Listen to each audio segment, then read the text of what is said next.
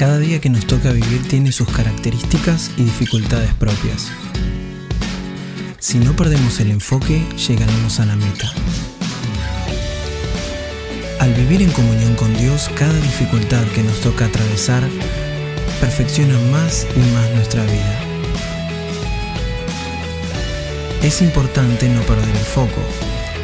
Como el automóvil que viaja en la ruta, encuentra distintos obstáculos, pero no debe perder la mirada del objetivo. En estos episodios compartiré reflexiones que nos mantendrán enfocados y fortalecerán nuestra alma viajera. Soy Joel Tortarolo, bienvenidos al podcast En la Ruta.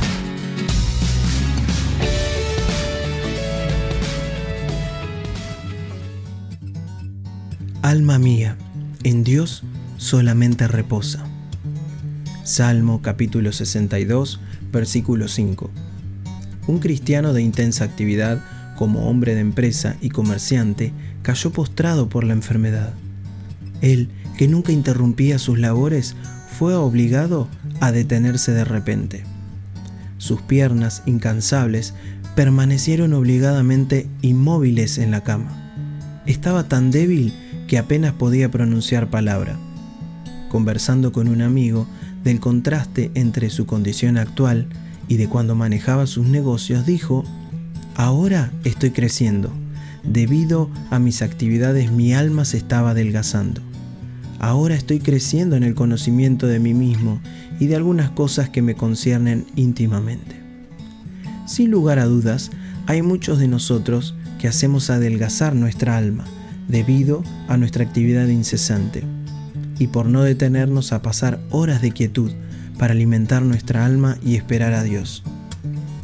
Entonces bendita sea la enfermedad, la pena o cualquier experiencia que nos obligue a detenernos, que nos quita el trabajo de las manos por un tiempo que nos vacía el corazón de mil preocupaciones y lo devuelve a Dios para que lo enseñe. Pero ¿por qué tenemos que esperar la enfermedad o el dolor para obligarnos a tener las horas de quietud que nuestra alma necesita? ¿No sería mucho mejor que nos preparáramos para apartarnos cada día durante un momento del mundo bullicioso y desapacible para contemplar la faz del Señor, mirar dentro de nuestro corazón, aprender lo que necesitamos aprender y obtener fortaleza y vida de Dios, que es la fuente de vida.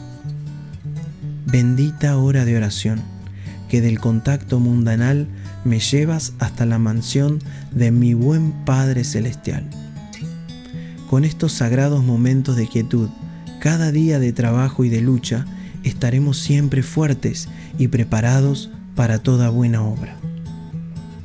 Al esperar de este modo en Dios, renovaremos de día en día nuestras fuerzas gastadas y estaremos en condiciones de correr y no cansarnos, de caminar y no fatigarnos, y de levantar las alas como las águilas para realizar intrépidos vuelos espirituales.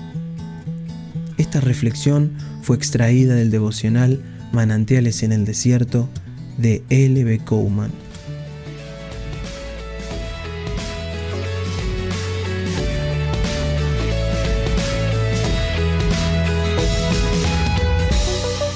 Y será hasta el próximo episodio, Almas Viajeras, de En la Ruta.